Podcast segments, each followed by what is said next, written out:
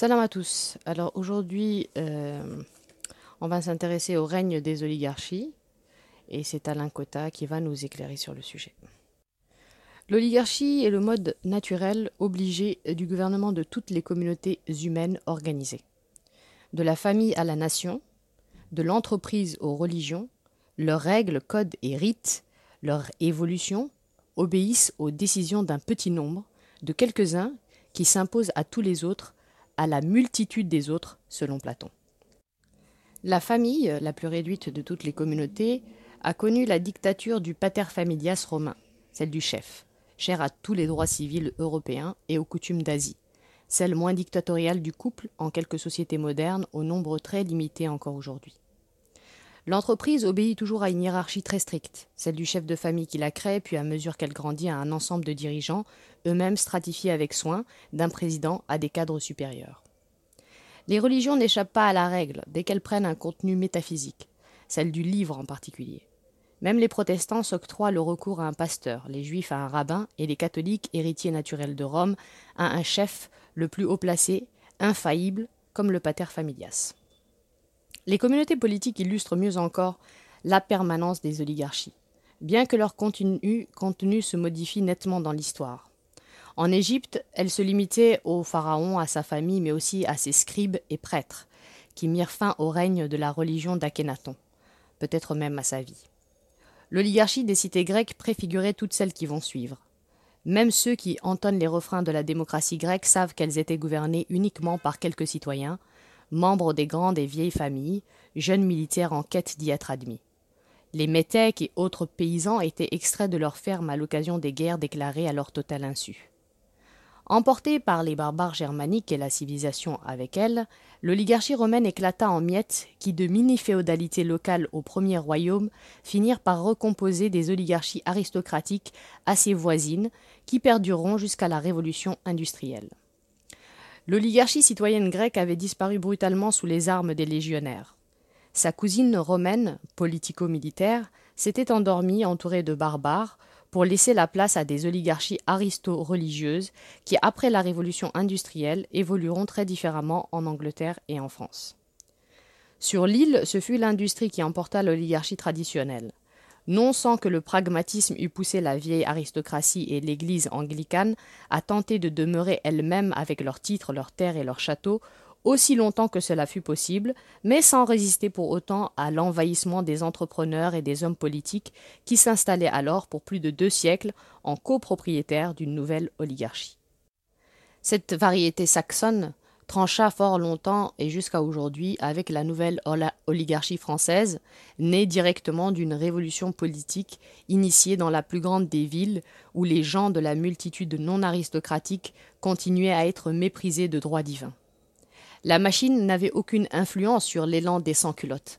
Elle était d'ailleurs ignorée de l'aristocratie, hormis Colbert dont le temps fut compté, comme d'une multitude paysanne et artisanale.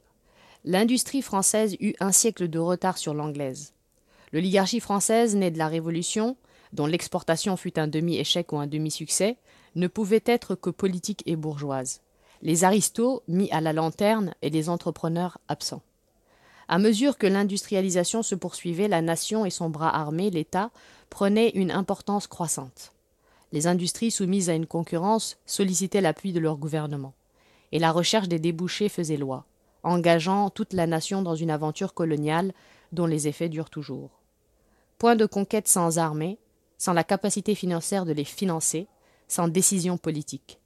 Entrepreneurs, hommes d'armes et représentants politiques eurent partis toujours plus liés, la composition des oligarchies nationales devenait de plus en plus voisine en dépit des différences ethniques, nationales et historiques. Les éléments chargés de défendre les intérêts économiques, en nouant des alliances avec les hommes politiques et les chefs militaires, occupèrent lentement une place de plus en plus déterminante dans les décisions collectives, dans leur contenu, mais non dans leur naissance.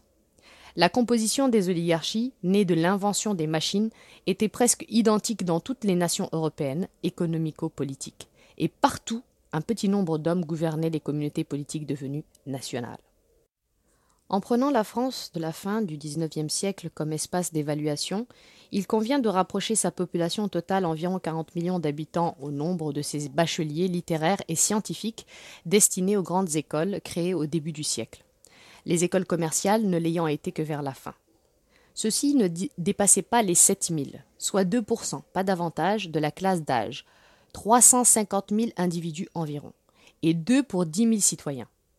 La France, à la fin du siècle, enfin industrialisée, au moins dans sa partie septentrionale, ayant presque terminé la conquête de son empire colonial, ne comptait guère plus de 200 000 bacheliers en activité professionnelle, 5% de sa population totale, capable de décisions réfléchies dans des organisations collectives, des entreprises pour l'essentiel. Le petit nombre des membres des instances politiques, jamais supérieur à un millier, celui des dirigeants des entreprises industrielles, animatrices de l'espace social, celui des représentants des intérêts ruraux par nature disséminés sur tous les territoires nationaux, fort inégaux selon la place occupée par l'activité agricole, suggère que les effectifs des oligarchies des pays européens, alors les seuls à mettre en œuvre l'industrialisation dans un espace national, devaient se situer autour de 4000 individus. Ces 4000 individus représentaient des espaces régionaux et surtout des intérêts économiques différents, aux relations évidemment complexes, sans oublier celles toujours agitées entre l'élite des capitales et celles des grandes villes et des régions, rurales dans leur majorité. La hiérarchie des oligarchies européennes ne sera pas identique en Angleterre, en France ou en Allemagne, pour ne pas évoquer la Russie. Les membres qui doivent leur appartenance à leur fonction politique prennent ici le dessus sur les représentants de l'activité économique ou sur les professions libérales, mais occupent là un rang moins élevé. Il ne s'agit pas d'ailleurs euh, de couches sédimentaires auxquelles chaque membre serait incorporé sans recours. La promenade vers le haut ou vers le bas, le saut de couche à couche ne sont pas interdits au gré des vicissitudes des vies individuelles. Quel que soit le nombre et la hiérarchie de ses membres et son espace de gouvernance, toute oligarchie demeure animée par la poursuite de deux objectifs. D'abord, survivre, puis dès que possible, étendre son domaine de pouvoir. Ce premier objectif procède de l'instinct conscient de survie. Au temps des monarchies, le monopole des armées suffisait à la noblesse pour réprimer les désordres mineurs et même les révoltes paysannes, les jacqueries, au demeurant exceptionnelles. Avec la révolution industrielle, les oligarchies européennes affrontent des résistances sociales autrement plus vives, mieux organisées et de surcroît légitimées par des idéologies qui brandissent la justice sociale en étendard. L'ouvrier fait son apparition en Angleterre d'abord, dès la moitié du XVIIIe, et envahit le champ social au siècle suivant, au point de constituer plus du tiers de la population active de tous les pays européens occidentaux. Les oligarchies doivent alors faire face jusqu'au début du XXe siècle à des tensions qui rendent le maintien de l'ordre de plus en plus difficile et coûteux, encore que les forces de police restent très inférieures à ce qu'elles étaient sous les monarchies. Il ne s'agit plus seulement de désordre, émeutes sociales et autres révoltes, mais d'une éventualité de révolution, voire de survie. Les affaires deviennent sérieuses. La lutte des classes s'installe en permanence au cœur de la vie économique et surtout politique. Il faut éviter tout désordre majeur. Et du coup, l'éventualité d'une révolution sociale devient la préoccupation première des oligarchies alors enclines à appeler en renfort les alliés religieux traditionnels, le goupillon, mais aussi tous ceux que leurs idées opposent à celles qui agitent les forces du travail. Elles s'intellectualisent alors quelque peu. L'excès dans ce domaine n'étant pas leur fort, en introduisant en leur sein des personnalités représentatives de l'ordre social capables de limiter l'usage des forces de police traditionnelles. Les oligarchies européennes du XIXe siècle parvinrent à vivre longtemps, sans changement brutal de leur composition, sauf à deux occasions. La Révolution française dispersa le gouvernail et les grappins de la monarchie. La Russe soumit un empereur et sa famille à la même funeste destinée que celle d'un roi de France et des siens. Hormis ces deux épisodes auxquels s'ajouta beaucoup plus tard une révolution chinoise dont le terreau social était le même que dans les deux précédentes, population essentiellement rurale soumise à des hauts dirigeants d'un parti, condensé de la noblesse, les oligarchies parvinrent à survivre à un coût social relativement faible. À mesure que le siècle avance, on assiste naturellement à une modification du nombre et de la hiérarchie des membres de chaque oligarchie nationale. Leur nombre s'élève partout, suivant le rythme du développement économique et de la croissance démographique qui lui est liée. Du début à la fin du siècle, population et niveau de vie font plus que doubler en même temps que le domaine public à gérer s'étend, à la mesure des nouveaux moyens de communication. L'arrivée de la fée électricité implique à elle seule, sans compter la foule des innovations techniques qui modifient les modes de production, des deux mamelles de la première révolution industrielle, le textile et l'acier, des interventions continues à portée de plus en plus collective des membres de l'oligarchie. Elle modifie aussi leur hiérarchie qui, par-delà euh, des spécificités historiques, la spécialisation économique et la composition sociale de chaque communauté nationale, obéit à une dynamique commune. La réduction du nombre et du rang hiérarchique des représentants de la vieille aristocratie s'accélère et devient générale dans, toutes les oligarchies européennes à partir du dernier quart du siècle. Thiers et Bismarck prennent le pas sur deux empereurs, l'un exilé, l'autre en sursis. La noblesse de robe suit le mouvement. S'imposent à leurs dépens les acteurs du développement économique et les gérants d'un ordre juridique et social que la classe ouvrière et les inégalités rendent fragiles. Les armistices successifs ne valent pas une vraie paix, définitive, d'autant que l'idéologie marxiste donne aux revendications sociales la légitimité et l'espoir d'un nouveau monde.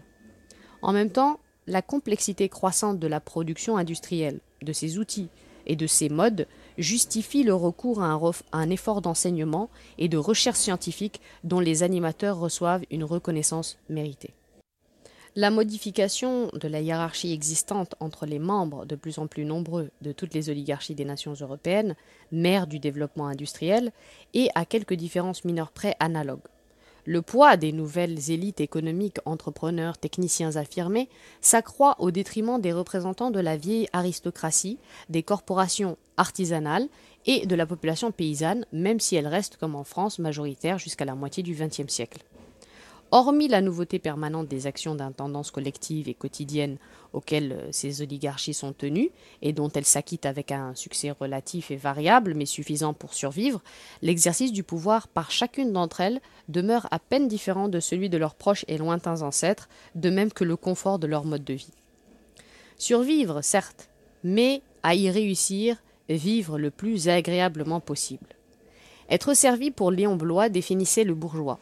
Cette ambition est encore plus intense et spécifique pour chacun des membres de l'oligarchie, qui s'en justifie, si nécessaire, en arguant que les soucis dispensent des peines et que les valets doivent se charger de l'intendance domestique après que les paysans se furent occupés de faire produire la terre.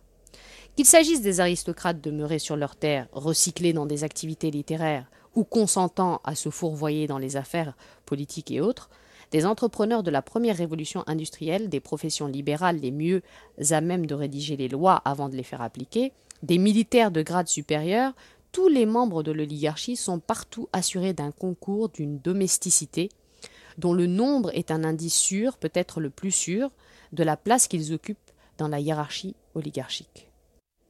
À quelques vingt siècles d'écart, les membres des oligarchies européennes, en plein développement industriel et commercial, bénéficiaient d'un confort domestique analogue à celui des grandes familles romaines et grecques, encore qu'ils n'aient pas tous disposé de piscines ou de grands jardins ombragés donnant sur la mer. La vraie différence résidait dans le statut de leur domesticité.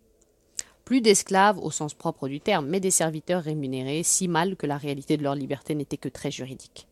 Le passage de la condition d'aristocrate ou de simple bourgeois, qui pour certains rappelait celle de l'otium romain, le farniente plus ou moins élégant, à celle de membre de l'oligarchie, se traduisait et se montrait par le nombre et la quantité des bonnes à tout faire, majordomes, femmes de chambre et autres. Ces domestiques vivaient dans un monde à part qui ressemblait fort à des ghettos, spatial et social. S'ils avaient la liberté de sortir du premier, ils n'avaient guère la possibilité de quitter le second. Pas plus que les esclaves romains, si l'on accepte euh, Spartacus, ils ne constituaient le moindre danger d'un désordre social. Disséminés dans des demeures différentes, dépendant de leur employeur pour leur vie, voire pour leur mort, ils ne pouvaient même pas être considérés comme une classe. Ainsi, pendant près de deux siècles, ils personnifièrent la démocratisation partielle de la vie aristocratique, son extension à la bourgeoisie des villes et mieux encore à l'oligarchie qui disposaient alors des prérogatives comparables à une cour monarchique. Aux monarques et au nombre de leurs courtisans près, la différence était minime. Une interrogation s'impose cependant pour toute oligarchie. Que faire de sa vie? Et pour ses membres, être servi certes, mais que faire de cette liberté dont l'existence repose sur les contraintes subies par les autres, les serviteurs? Lorsqu'il s'agit d'une organisation ou d'une institution, Un chef apporte au terme de son investiture, plus ou moins complexe et durable, la réponse. Mais l'oligarchie est une communauté sans chef, ni institution, ni organisation. Elle connaît l'existence d'une hiérarchie, mais pas d'un chef. Elle est très souvent informelle et officieuse, sinon secrète. Pourtant, elle exerce toujours son pouvoir avec la volonté collective d'étendre son domaine.